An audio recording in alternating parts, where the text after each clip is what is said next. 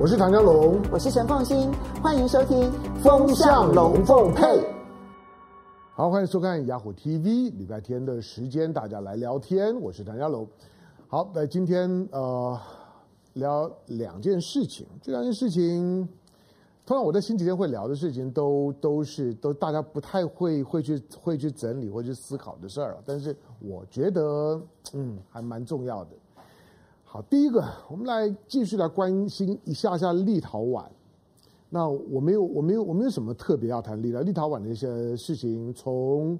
从今年九月以来，其实我们谈很多。我们最最早意识到，嗯，立立陶宛，呃，应该从七月哈，七月当当立陶宛说要和台湾的互设代表处，我就觉得，嗯，这件事情非同小可，因为它叫立陶宛。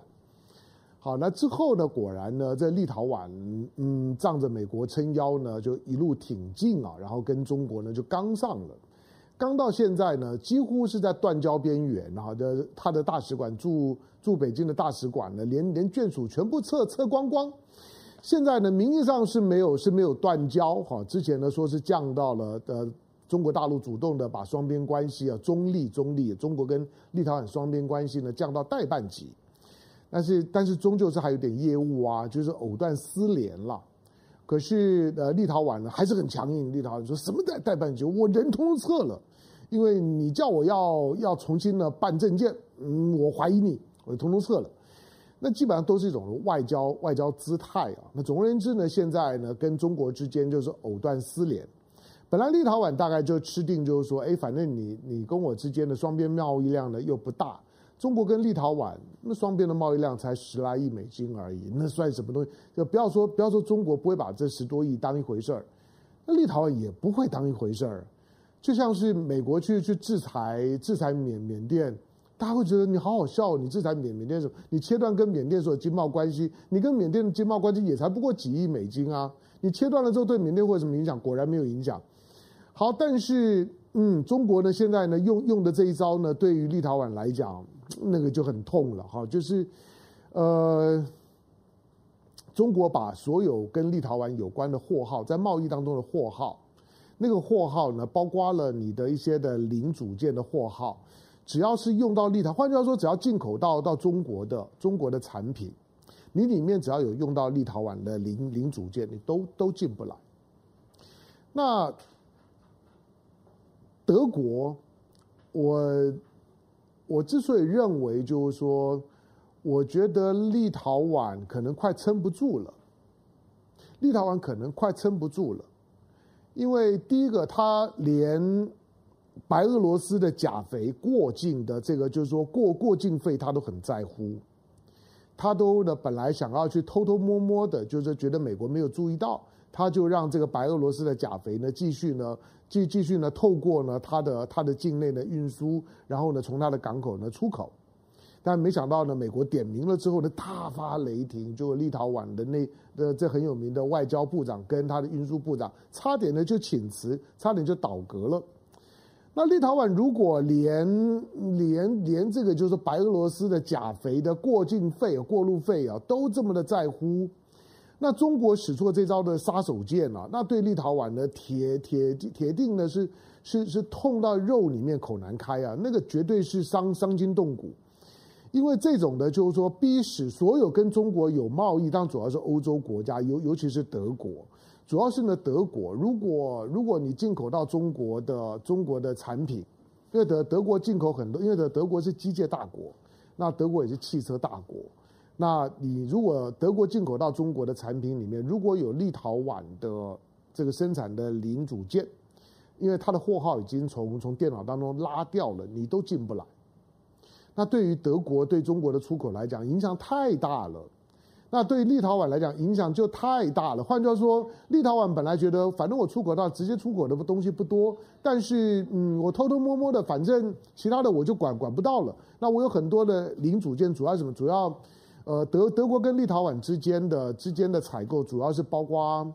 包括像是汽车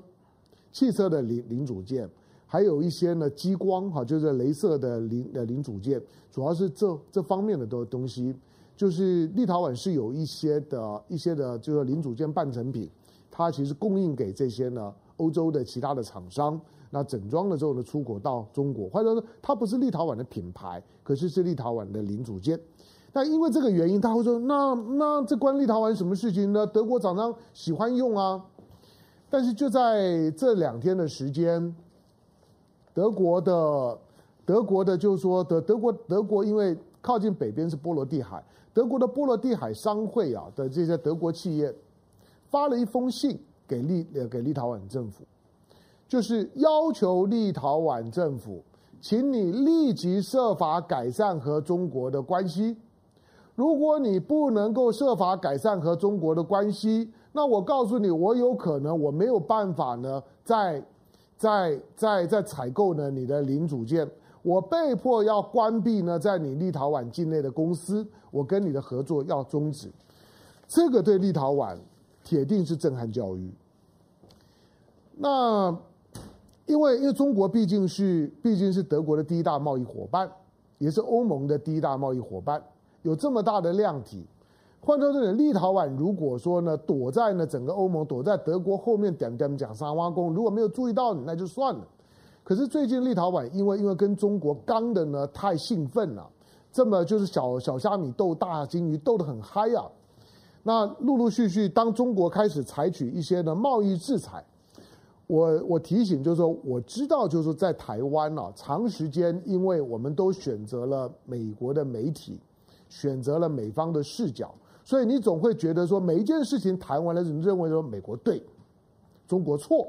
美国呢，美国呢是正义的一一方。为为什么？美国在我对于我这个就是说在，在研究所的时候，我我我常常夸耀说呢，我应该是写写了台湾第一本有关于经济制裁的论文，研究经济制裁，虽然只是个硕士论文，可是。所有的经济制裁的 case 里面，最喜欢用经贸为手段去制裁其他的国家，就是你美国啊！美国动不动呢，就是呢借着经贸手段呢去要挟其他的国国家，好像呢我只要不要动枪动炮，我用经济手段的经贸手段呢就比较没有事。美国最喜欢用经贸手段，那请问那今天中国当它的经贸实力强大了，他用他用经济经济去制裁，用贸易制裁不可以吗？可以吧？好，那立陶宛呢？就最近呢，为了为了就是说呢，中国的这些呢贸易制裁、贸易抵抵制，立陶宛一方面在外交上面呢，还还是要撑着面子，继续呢跟中国刚，可是呢就开始就告到处去告状，去跟去跟欧盟去告状，说你看中国欺负我，你们要帮我出头啊！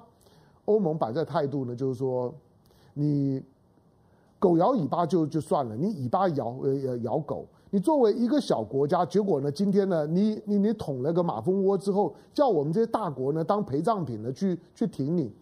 嘴巴上面的挺啊，欧盟是一定会的啦。但是你说呢？挺到呢要把欧盟的这些国家的利益啊都赔进去，就像呢德国的波罗的海商会一样，因为德国跟立陶宛都靠近波波罗的海，他们主要往来都是透透过这个相关的商商会。波罗的海商会呢对你的警告就很清楚。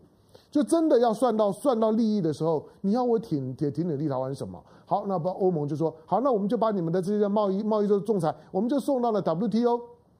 世界贸易组织去仲裁，送到世界贸易贸易组织，意思就是说我不管你了，你自己去去想办法。立陶宛呢，这个礼拜呢，又又开始呢去去拜托美国，你要挺我啊！我是因为听你的话就跟中国刚的，结果呢，现在呢，中国把我修理的那么惨，你要挺我。停我就说，那我所有在中国那边的损损失，你要补偿我一些啊。对了，你你可能看到了布林肯呢，就开始出来讲讲话，说我们呢，我们一定呢，一定坚定的支持立陶宛继续跟中国刚下去。但是他要补补偿你什么？我看美国没有办法补偿你你什么。美国呢，自己对中国的贸易贸贸易逆逆差大到了美国自己都受不了了。你认为他要他要挺你什么？中国是是最大的，现在是现在是最大的，就是世界工厂，也是最大的世界市场。你可以看到，它这也也市市场也也许美国还大一点，但是总而言之呢，今天中国的量体大到这个地步的时候，你立陶宛在台湾证明上面，你要站在第一线。我不是说立陶宛不可以，但是这些呢，在政治的计算上面来讲呢，都应该是清楚的，可以计算的。立陶宛终究是两百八十万的国国家，它有十分之一的人口长期间呢一直在在外流，那么它基本上是一个是一个在欧洲国国家里面的三流国呃国家，又很小，然后又比较穷，那因此呢，它的人口一直是在外流的。那这个国国家本身，我长时间在观察立陶宛，它在它波罗的海三小国里面，我我觉得它的它的发展是相对弱势的。然后，但但是在意识形态的这种的操作上面来讲，又表现得过度自信。经过这些事情之后，这个礼拜我我判断了，过完年之后啊，如果立陶宛回回头呢，对对台湾呢，给予台湾某一些的压力，未必会跟台湾撒尤那拉。可是呢，如果要求呢，台湾驻立陶宛的代表处更名，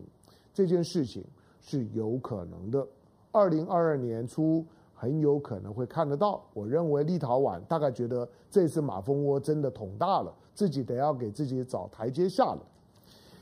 好，这是立陶宛。另外一个呢是所罗门，这是十二月的事儿哈。那所所罗门大家知道，十二月初的时候呢，所罗门发生了暴动。我们在节目当中也谈了一些了，那个那个暴暴动，因为所罗门里面的亲台派，或者亲美派，或者亲澳派、亲澳洲派，那所所罗门呢，在二零一九年跟台湾断交，跟北京建交。那所罗门跟北京建交这件事情，台湾是失去了一个太平洋当中的邦交国，当然它是南南太的邦交国里面比较大的一个啦，算最大的一个，失去了所罗门对台湾来讲。还是蛮伤的，不过就是一个邦交国嘛。老实讲，它跟台湾之之间，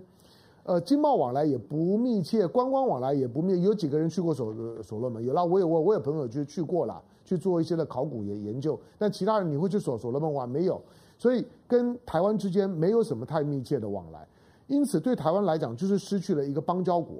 可是呢，所罗门跟台湾断交这件事情，有两个国家超有感，第一个是美国，第二个是澳洲。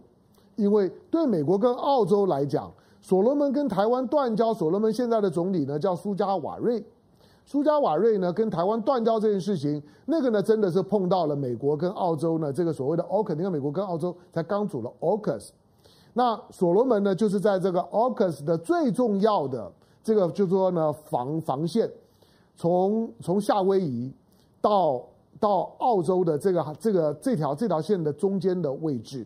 二战的时候，已经呢突出了所所罗门的这个在在战争当中的重要位置，在在南太平洋当中的重要的位置。所以，当他开始亲北京的时候，即使只是跟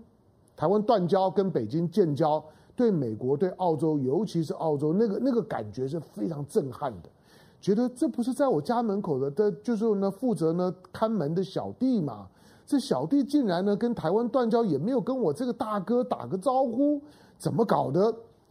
对，没有错。过去呢，嗯，美国呢反反正呢，反正呢挺澳洲，澳洲呢就帮美国呢看着呢南太的这些呢这些小小岛国，这些小岛国绝大部分其实称不上国家了，十个呢加加起来也抵不上呢一个一个一个一个正常的国家的规模。那基本上就是任由呢澳洲呢发号施令，任由澳洲呢是是是去呢去去支配。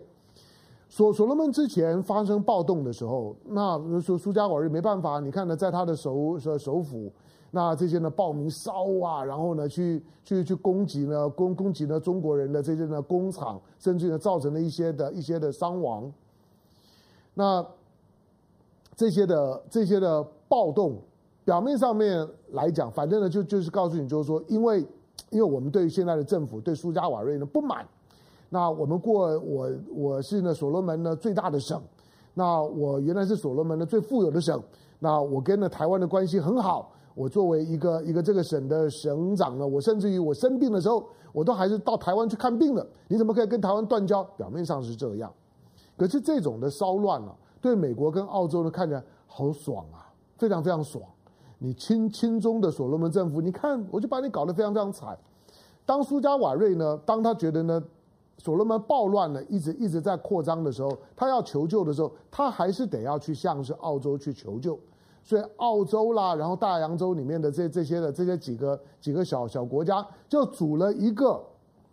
维和部队，谈不上部队，维和警察队、维和警队，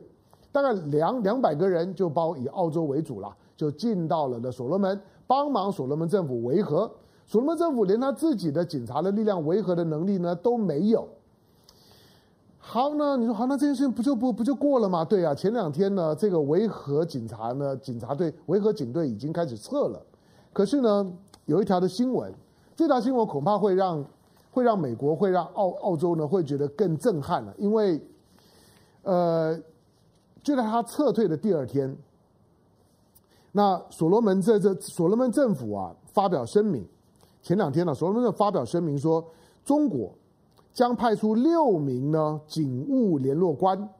要训练所罗门的警察部门。并且提供盾牌、警棍、头盔和其他非致命性的防暴震爆装备。中国所提供的支持将有助于强化所罗门警方处理未来威胁的能力。好，那因为呢，这个就所罗门群岛的首首都呢，叫做呢荷尼阿拉啊，上个月的暴动，一般认为呢，跟这个贫穷啊等等啊，呃，是有个对老师，所罗门，尤其这这这两年的疫情啊，大家日子都都不好过。所罗门又不是什么什么太富裕的地方，好，那呢就以这个理由呢，就对总理苏加瓦瑞呢的政府呢表达不满。好，但是呢，其实呢更具体的呢，其实台面上面大家在关注的都是这两个来造反的这个省，跟现在的所罗门中央的这个苏加瓦瑞政府，他们不只是政敌。在两岸的政治选择上面来来讲，也都是呢，也都是呢分道扬镳的，所以呢，就有点为台湾而造反的味道。好，那过去因为所所罗门所罗门也没有什么军队，他八十几万人，他怎么可能是澳洲的对手呢？人家都 AUKUS 了，所所罗门在哪里呀？好，那但是呢，他最主要的问题就是说他的维安，他的维安过去呢也高度的依赖。澳洲，老实讲，所罗门跟澳洲呢不愉快翻脸，就是因为澳洲的澳洲的在所罗门的执法，他的警察执法的姿态非常高，几乎不把所罗门政府放在眼里。所罗门政府对于澳洲警察在在在所罗门的执法超级不爽。你想，他们他没有没有没有自己的军事力量，外交上面呢要受你的辖辖制，连警察呢都得要听你的。所罗门多憋屈啊，简直连附庸国都谈不上。但是这一次，这一次的暴乱之后，中国的警务官呢，警务联络官进来了，帮你所罗门训练呢你自己的防暴震震暴，这个大概对于美国跟澳洲来来讲，恐怕更震撼。所以，不管是立陶宛也好，不管是所罗门也好，可能都到了一个一个新闻的转折点。所罗门感觉上面。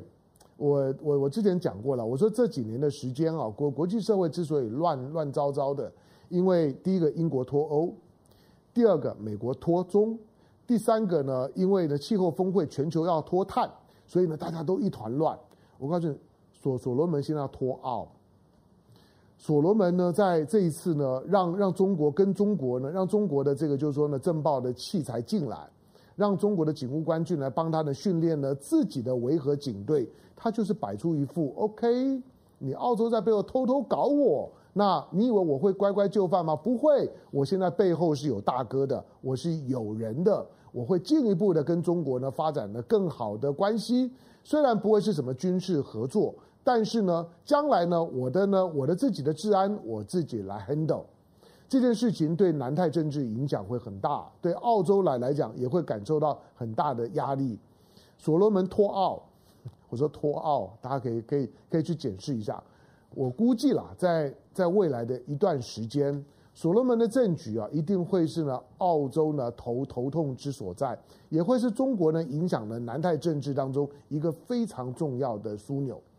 好，不管是呢立陶宛，不管是所罗门未来的政局的演变，虽然这两个都是小国家，可是，在地缘上面来讲都很敏感，都跟中国有关。那未来会会产生怎么样地缘政治的影响力？拭目以待。感谢收看今天的雅虎 TV，周末快乐，拜拜。